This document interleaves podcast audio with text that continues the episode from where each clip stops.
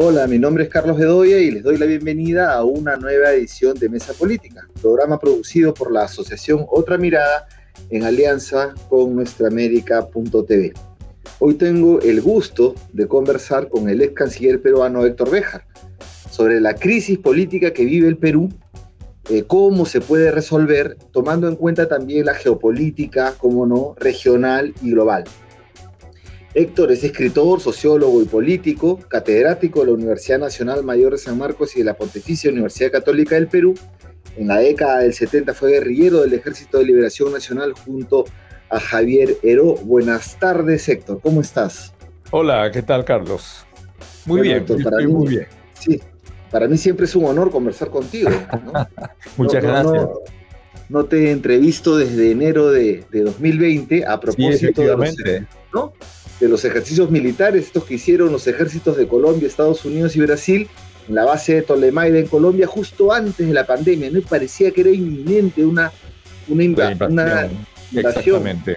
Yo recuerdo que en esa época tú me dijiste que ya nosotros no éramos este, un patrio trasero ¿no? en América Latina, sino éramos un territorio en disputa en ese momento muy peligroso por la coyuntura eh, eh, norteamericana, eh, digamos, y lo que se jugaba en el mundo. Y yo traigo esto a colación porque en tu discurso de despedida, cuando dejaste la Cancillería, tú mencionaste el estudio de los economistas Jeffrey Sachs y Mark Weisberg, que revelaron que entre 2017 y 2018 las sanciones económicas de Estados Unidos a Venezuela fueron responsables de la muerte de unos 40.000 venezolanos. Entonces, Exactamente. Y además son la causa de la crisis venezolana, no el gobierno de Maduro, sino el bloqueo. Entonces, me parece muy interesante esa afirmación y yo te pregunto, en, esa, eh, en, esa, en ese ajedrez que, dibujas, ¿no? siendo, identificando la causa de la crisis venezolana y ya siendo canciller, eh, habiendo sido canciller del Perú, en tu evaluación ya más integral, ¿cuál ha sido el papel de los gobiernos peruanos en ese desastre que vive el, país caribeño?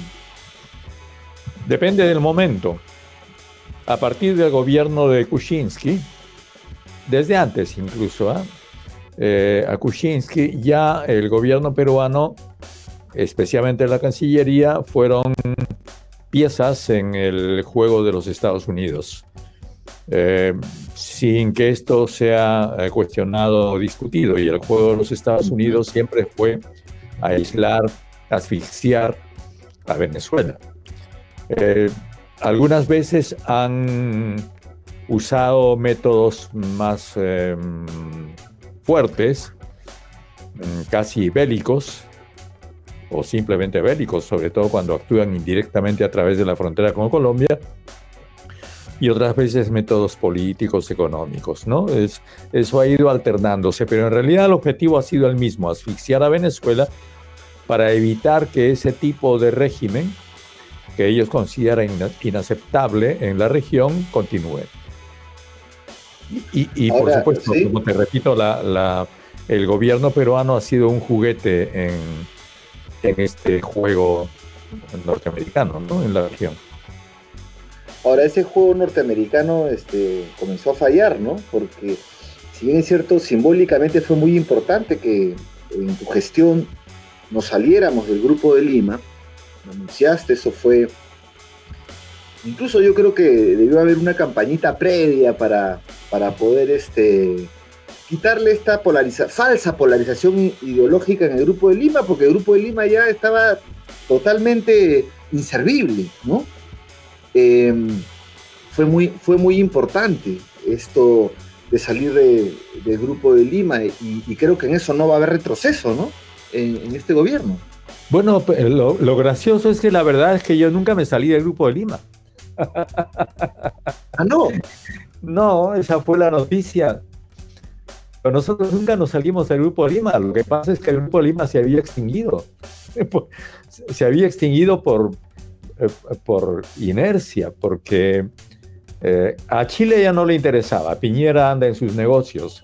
Duque tiene problemas muy serios en Colombia, no estaba para pensar en esas cosas. Argentina ya tenía el gobierno de Fernández, que había cambiado de política, y ellos sí se retiraron explícitamente del Grupo de Lima. Em, Bolivia tenía el gobierno de Arce, luego del golpe de Añez, que, que sí estuvo en el Grupo de Lima, ya Arce tenía otra política. Y finalmente López Obrador eh, tampoco quería saber nada con el Grupo de Lima. Entonces era muy gracioso que, que la, la derecha me acusase de una acción que yo nunca cometí. Qué interesante que dices, porque a mí una vez un diplomático de experiencia me dijo que los espacios de integración o los espacios que se forman, nunca este, uno normalmente no los cierra, sino van muriendo, ¿no?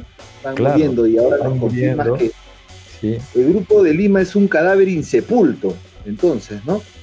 Exactamente, y, Y, a propósito de eso, de algunas cosas de la Cancillería y ahora que estamos en este pedacito de, hablando de política exterior, eh, trascendió cuando tú eras canciller que el embajador en Estados Unidos iba a ser Osvaldo de Rivero, una persona considera de la soberanía, que es eh, proclive a la soberanía, progresista. ¿Eso sigue en pie, sabes? Si quedó. No sé, porque ninguna de las, ninguno de los nombramientos que yo propuse fue firmado por el presidente. Hasta hoy. Pero lo, ah, ok. Si, tú, quieres, si tú quieres, quieres que te revele, Sí, claro que sí. Puede una primicia, puede una primicia. En premio a que eres mi amigo. Embajador en los, Estados Unidos, Osvaldo Rivero. Embajador en las Naciones Unidas, Manuel Rodríguez Cuadro. Embajador en, eh, Francia, Hugo Naira. Embajador en España, Rodrigo Montoya.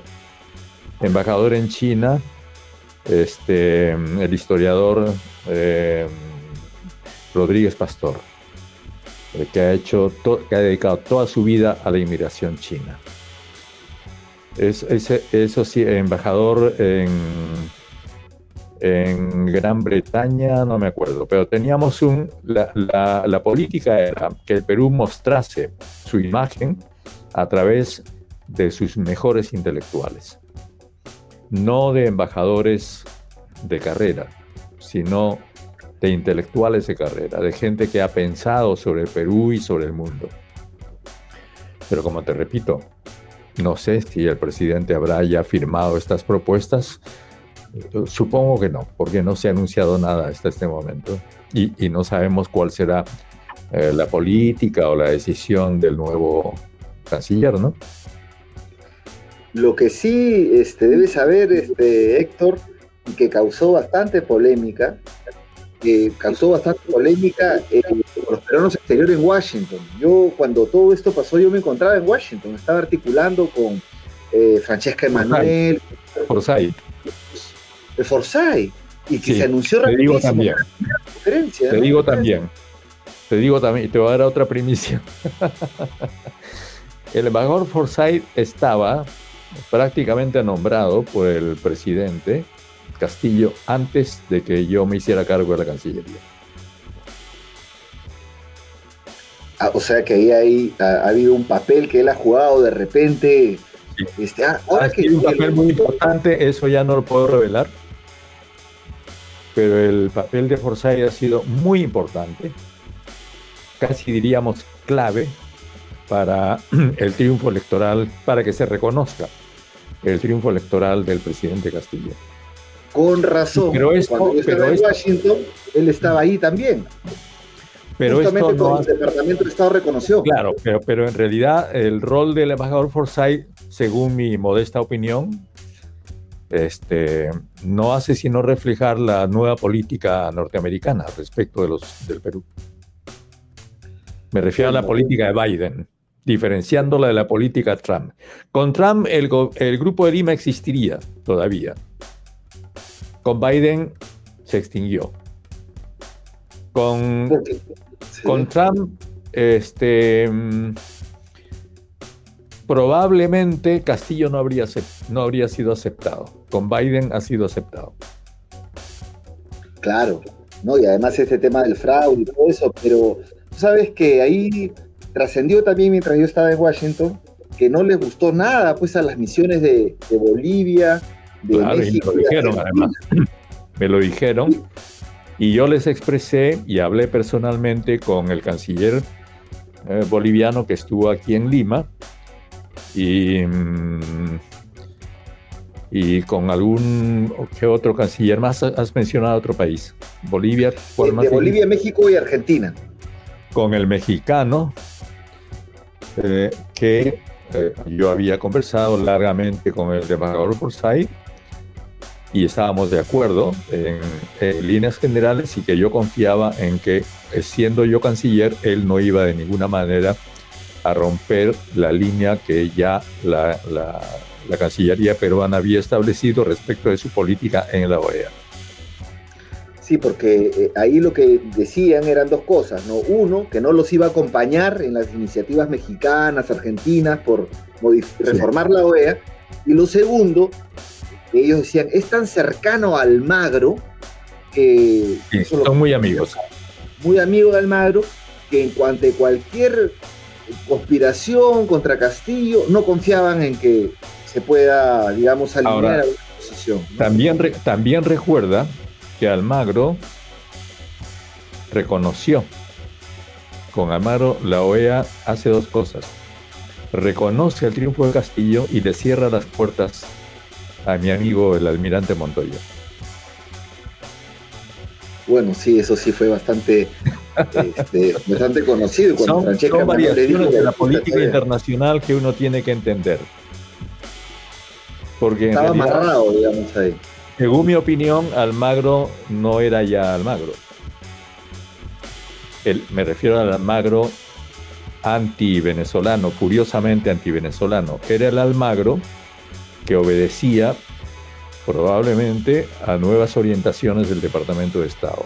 Pero esto es, por supuesto, es una, es una especulación mía que no tiene ningún asidero, ¿no? No, debe ser así porque también le, estaban con la sangre en el ojo ahí en Estados Unidos porque Almagro Casito interviene diciendo fraude porque eh, siguiendo lo de Trump, felizmente se abstuvo ahí. ¿No? Eso son unas cosas que se especulaban ahí ahora que tuve la oportunidad de, estar en Washington.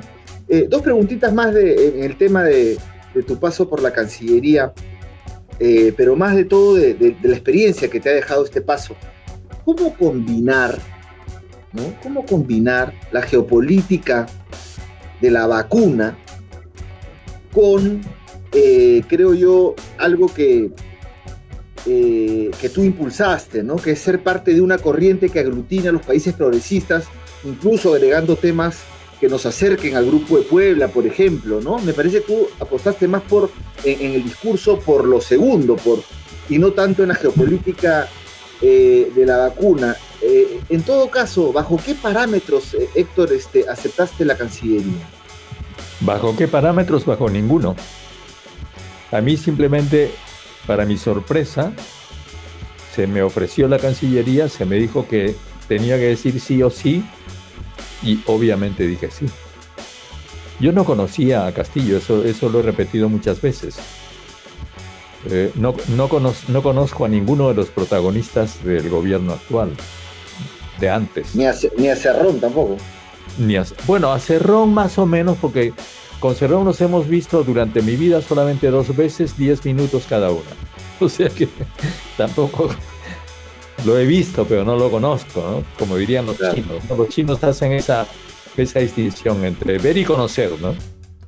No es que tú conoces a una persona porque la viste, no, no, no. La viste, pero no la conoces. Entonces yo, yo efectivamente a Cerrón lo he visto un par de veces, la segunda vez precisamente en la sesión en, que me eligieron para ser canciller, pero de conocerlo no, la verdad, nunca hemos conversado largamente, nada de eso.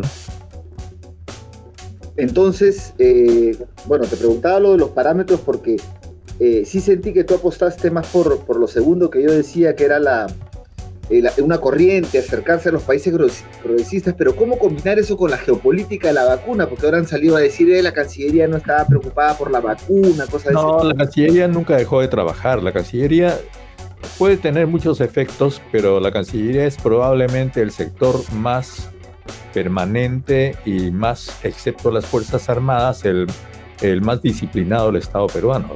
la Cancillería tiene un equipo especializado en la vacuna que estaba trabajando con Alan Wagner y que nunca dejó de trabajar, independientemente de quién sea el canciller. Eso, eso ha continuado.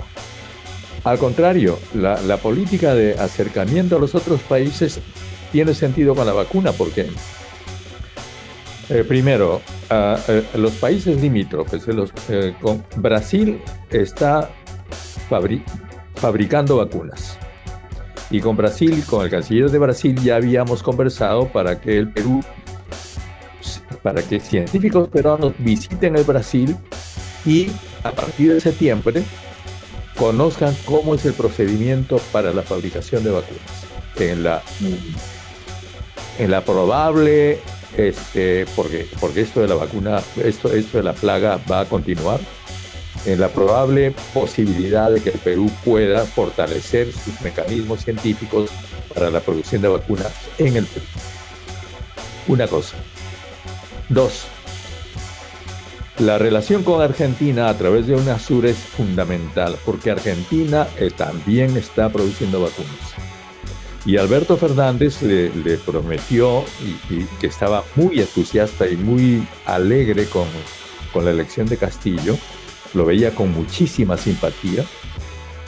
Le dijo, mira, yo de vacunas sé ahora un montón. Todo lo que tú quieras. Nosotros te ayudamos con todo lo que tú quieras en vacunas. Entonces, muy importante la relación con Argentina y Argentina quiere impulsar UNASUR. Entonces, era prácticamente una alianza con Argentina para, la, para el fortalecimiento de UNASUR. Y eh, entonces nuestra, la, política de la Cancillería, la Cancillería iba a ser Comunidad Andina de Naciones en el, en el ámbito más pequeño, UNASUR en, en, Sudamérica y la comunidad de estados de América Latina y del Caribe para este, impulsar nuestra relación con México, que es otro fuerte aliado en vacunas. Y yo conversé personalmente con el canciller mexicano. Pero aparte de eso, teníamos conversaciones con la embajadora norteamericana que me reiteró además su absoluta simpatía por por Pedro Castillo. Tuvimos una larga sesión con todo el equipo norteamericana. Eh, recuerda que los norteamericanos regalaron, para empezar, no, sé qué cantidad de vacunas. Dos millones de vacunas Dos millones, dos millones, ¿no es cierto? Y con, y con el Reino Unido, porque el Reino Unido tiene tres veces más vacunas de las que necesita. Entonces nuestra gestión iba a ser, pero eso ya no se pudo, supongo que lo hará eh, el actual canciller, les íbamos a rogar a los ingleses que por favor apresuren el envío de la AstraZeneca, que es la vacuna inglesa al Perú. Entonces todo eso se estaba haciendo, no de ninguna manera se ha descuidado, porque además efectivamente Pedro Castillo estaba muy preocupado y nos insistía tanto al ministro de Salud como a mí que nos ocupáramos fundamentalmente de las vacunas, cosa que hicimos, por supuesto. Por eso es que en, septiembre van a... El, Perú tiene compradas más de 70 millones de vacunas, ¿ah? Además de, la población peruana. O sea, nosotros hemos comprado, pero eso no, no lo ha hecho el gobierno de Castillo, eso lo, ha hecho el gobierno de Sagasti. Y esa, la, la gestión de Sagasti ha continuado. El, problema que ha habido es que, y eso ya no es culpa del Perú ni de nadie, sino es que las, las fábricas no tienen la capacidad suficiente como para responder a la enorme demanda de los países, especialmente los países ricos que están comprando más vacunas que las necesarias. ¿Por qué? Porque ellos este, prevén un una sucesión de, variaciones del virus. Claro. Y además una esperemos, que el canciller Maurtua no, esperemos que canciller Maurtua siga con esta línea de combinar la geopolítica. Pero no, solo, ¿eh? pero no solo la geopolítica de la vacuna, sino la integración, digamos, con los países progresistas. Maurtua es un diplomático profesional. no es un diplomático político. Como diplomático profesional, Maurtua hará la política que El problema no es Maurtua. El problema es si va a haber alguien que realmente dirija esa política. Y yo ahí tengo profundos temores. Yo simpatizo mucho con Pedro Castillo. Lo apoyaré siempre. Pase lo que pase, lo apoyaré. Creo que su presencia es, es un cambio histórico para el Perú pero la verdad es la verdad, o sea, tenemos que aceptarla. El profesor Pedro Castillo, uno, no tiene el tema internacional en su agenda en este momento como prioritario, porque además hay que entender que el, acoso de la, llamada oposición, que en realidad no es oposición, si uno es obstrucción, lo, lo, tiene ahí en Palacio, uno. Y dos, su formación de, de, de profesor rural tampoco es muy sofisticada como para, para entender la, complejidad de los problemas internacionales y su historia ahora. Bueno, ya que tocas ese tema, entonces eh, me preocupa, sí, deberías tú estar ahí asesorándolo en la política exterior, eh, pero ya entramos pues al tema nacional, dejamos un ratito lo internacional, y entonces eh, bajo esa misma lógica yo te pregunto, este, a mí me sorprendió mucho. Yo escuché, el, yo no estaba en el Perú, pero escuché el mensaje de 28 de julio, me encantó el mensaje, el mensaje de 28 de julio del presidente Castillo porque se alineaba la correlación de fuerza que, había en esta paradoja de un triunfo histórico, pero de una correlación de fuerzas adversa, ¿no? Donde, digamos, por ejemplo, el tema de la constitución, eh, se encauzaba en el discurso del 28 de julio de una manera interesante. Yo creo que hasta descolocó a la ultraderecha, pero inmediatamente cambia de orientación que se nota con el gabinete Bellido y es una orientación de choque, ¿no? Entonces yo te pregunto, ¿por qué la táctica de choque de inicio, ¿no? Y, bueno, aunque me parece que ahora está cambiando la orientación un poco, de hecho te voy a preguntar en un ratito sobre en, lo que ha dicho hoy día, pero este, ¿por qué esa orientación de choque que contradecía el 28 de julio?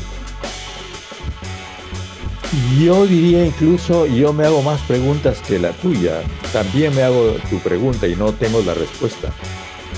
Porque para, no conozco a Castillo, insisto, yo Castillo he conversado solamente tres veces ahora cuando he sido ministro, y muy brevemente. Y además yo creo que la situación actual es, en la situación actual, eh, para, para un gobierno como el de Castillo, que además es una alianza, no nos olvidemos, que es una alianza de, de este, Juntos por el Perú, con Frente Amplio, eh, con el movimiento humanista, eh, con Perú Libre, ¿no? Este, más eh, algunas personas allí que supongo que será también otro, otro tipo de alianzas más bien personales del presidente, con un gobierno así constituye una manera que, yo en, realidad no estoy de acuerdo, yo lo hubiera hecho de otra forma, pero yo digo, bueno, es porque tengo que exigirle al profesor Castillo que haga las cosas como yo quiero. ¿Yo qué habría hecho yo? Lo que habría hecho es una selección de los mejores profesores de las universidades de provincias. Habría puesto un gabinete casi totalmente provincial,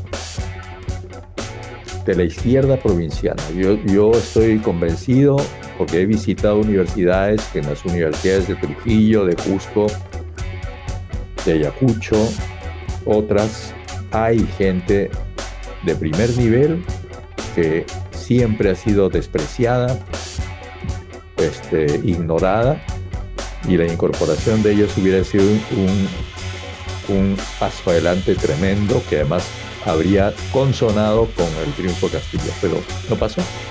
En vez de eso tenemos lo que tenemos, es decir, una, una alianza de fuerzas de izquierda que todos son mis amigos, eh, hay, hay, elementos de primera, como por ejemplo el ministro de Salud, yo creo que es un hombre muy respetable, un médico de primera calidad. pero no es lo que el pueblo esperaba. No es lo que el pueblo esperaba. Entonces, si, si no logras eso, cuando tú hablas de gabinete de choque, posiblemente te refieres a quién, apellido. Me refiero a Bellido, me refiero que son de frente con declaraciones de la Asamblea Constituyente que se salían del mar. bueno, claro, ahí, ahí hay un tema que también yo siempre he dicho, el asunto no es un Congreso Constituyente, porque si tú haces un Congreso Constituyente, lo más probable es que sea un constituyente de, derecha y te va a salir una constitución peor que la del 93. Entonces mejor quédate con la del 93, ¿no es cierto? Mejor hablemos de un proceso constituyente, lo cual significa que empiezas a discutir temas constitucionales desde la base, a partir de los intereses de la gente, en un proceso que puede durar tres, cuatro o cinco años. Probablemente a quinto año ya tendrás una asamblea que refleje efectivamente lo que el país necesita. Muy interesante. claro, pero claro. a la chilena a la chilena. Más o menos a la chilena, sí, claro. Porque los chilenos han, han discutido la constitución en las comunas. Por supuesto, y además cuando se convierte ya en una necesidad de las personas, es ahí donde estamos. Yo coincido con Pero como tú sabes, esto de la constitución es pues una especie de, de repetición de cierta izquierda de hace muchos años, ¿no? Yo eso nunca realmente lo entendí bien. Pero por supuesto, yo digo, claro. Ahora también, también es legítimo hacerse la otra pregunta. ¿Y por qué no? Pues una constitución nueva, ¿no es cierto? ¿Cuál es el ah, problema? sí, no, claro que sí. el tema es hacer de eso la táctica. De momento, claro, cuando. Sobre, todo, sobre, todo, fíjate, porque la constitución del, del, del 90 del 95, ¿no? Del 93. El 93. Es una constitución ya atrasada, pues, totalmente obsoleta, porque desde el punto de vista de los derechos, desde mi punto de vista, una constitución debería ser una relación de derechos que, se, acepta que los ciudadanos y las ciudadanas peruanas tienen pero la ampliación de derechos de las Naciones Unidas es posterior al 93. Va del 90 al 2000.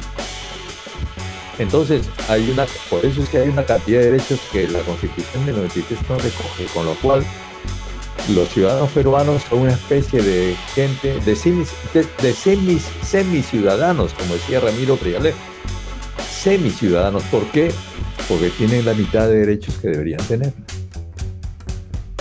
Entonces, eso sí hay necesidad de, renovarlo. Y, también la estructura del Estado, el papel del BCR, cambiar ese artículo 84. Ahora, claro, yo reconozco que estos temas no están en el día a día de la gente. En el día a día de la gente está la pandemia, el trabajo, la comida.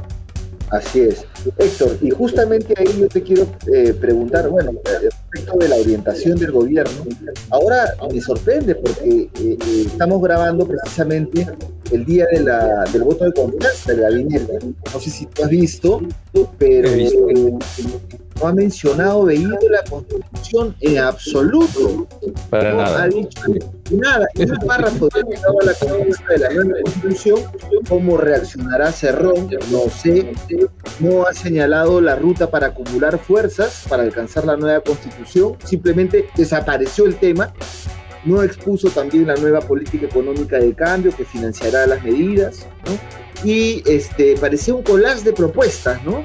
Esto probable, probable que han sido formuladas por cada ministro. Me dio esa impresión, sin que no están integradas en una lógica.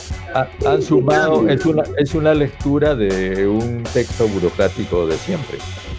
Es decir, es una sucesión de los informes que cada ministerio le ha enviado probablemente, ¿no? es una suma de eso. Entonces se extraña un enfoque nuevo, se extraña un enfoque nuevo, real, este, y además se repite una serie de errores, ¿no? Como que aquello de que, de que tenemos de pobreza extrema 5%, por favor, por favor, esa es una mentira. Eso es la elaboración del cambio que han hecho en los indicadores del INEI e desde la época de Alan García. Para mostrar que tenemos una, una, una, una pobreza menor que la real. Porque luego de la pandemia va a una pobreza multidimensional, por supuesto que es mucho mayor la pobreza extrema que 5%.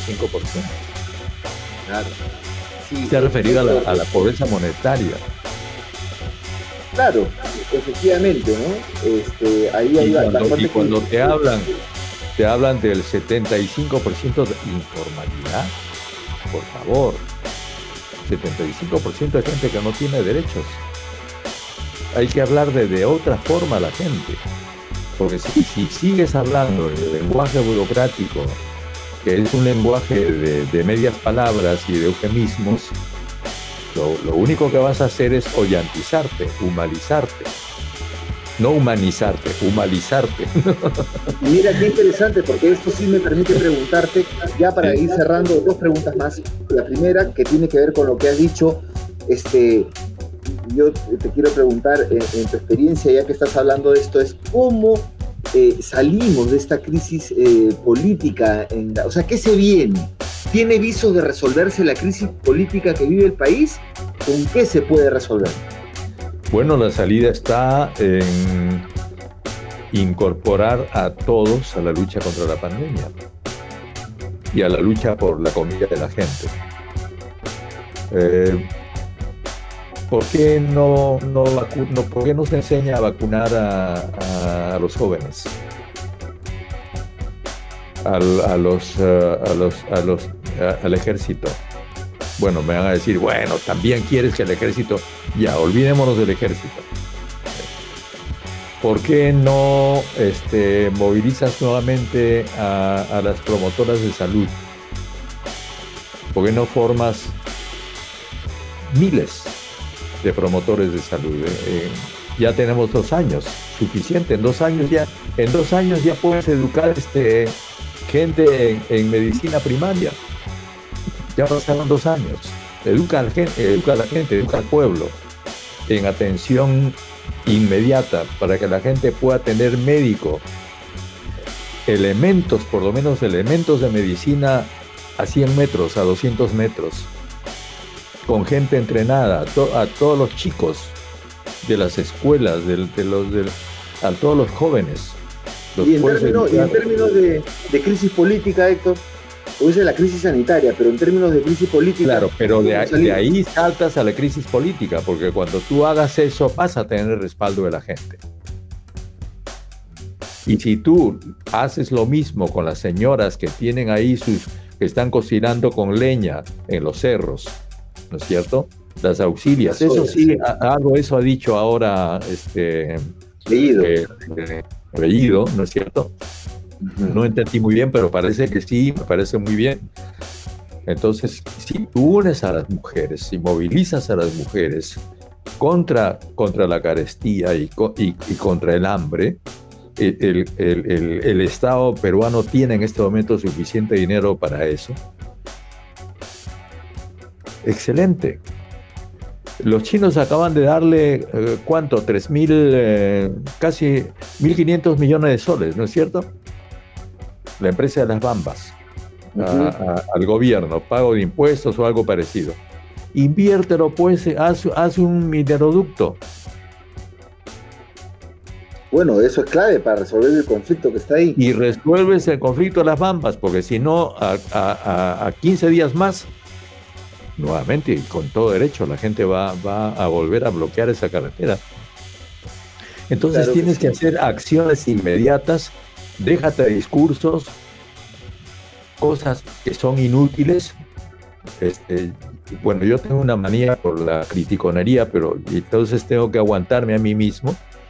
Medidas marca Castillo. Tiene que haber medidas marca Castillo. Exactamente, a eso me refiero. Ahorita no hay, hay como que... Y, y eso, y eso lo puedes hacer, pero tiene que ser medidas que la gente vea que no, que no son demagogia, como aquello de que no voy a, no voy a Palacio, no voy a Palacio y me voy a, me voy a, un centro de convenciones que cuesta una billonada por hora. Claro, claro, claro. No, pues, dejémonos de estas cosas. Y además de nuestro lado también, creo que la articulación, la unidad de todas las fuerzas progresistas creo que es fundamental en este momento. Es fundamental, pero yo, yo siempre les digo a, los, a mis compañeros de izquierda, una unidad abierta. Déjense de, ya está, cada quien está organizando su partido nuevo. Están recogiendo firmas para cada quien su partido. Van a sacar 1% en las próximas elecciones, ¿ah? si siguen así. Lo que tiene que haber es unidad abierta. Claro, en las municipales y las próximas presidenciales. Entonces, hay que hacer una unidad abierta en función de las necesidades de la gente. ¿Qué cosa es lo que quiere la, gente? Que la vacunen, que se y, y quieren atención primaria de salud.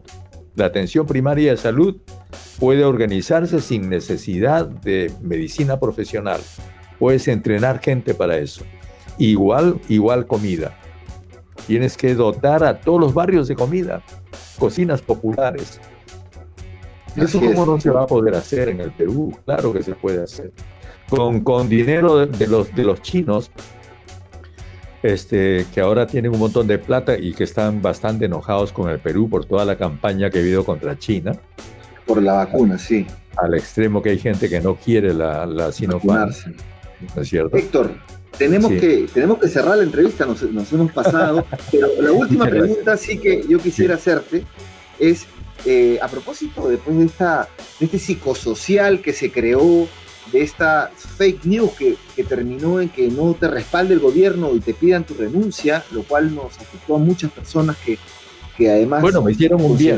que era un bien para ti, pero digamos para el país, para el país no. Pero tú, has recibido, eh, has recibido una gran cantidad de respaldo. Miles, miles. Sobre todo de gente joven. Has recibido, yo estuve ahí con los PECs de los peruanos en el exterior, los PECs de, Washington, hicieron una carta que fue respaldada por aproximadamente más de 70 colectivos de peruanos de todo el mundo que viven fuera entonces yo te quiero preguntar, con todo este respaldo, Héctor, eh, sobre todo de gente joven, ¿has pensado en armar un movimiento hacia adelante al estilo de Bernie Sanders? He pensado, pero no sé si quizá al estilo de Bernie Sanders, lo que no quiero es armar un movimiento más. Yo lo que quiero es fortalecer un movimiento. Si mi ejemplo, lo que lo poco que hago sirve para fortalecer a la izquierda, encantado.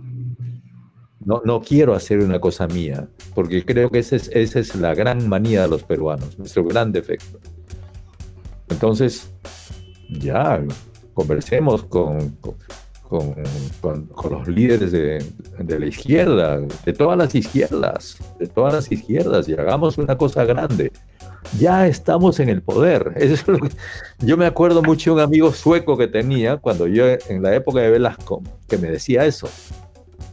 Ya estás en el poder.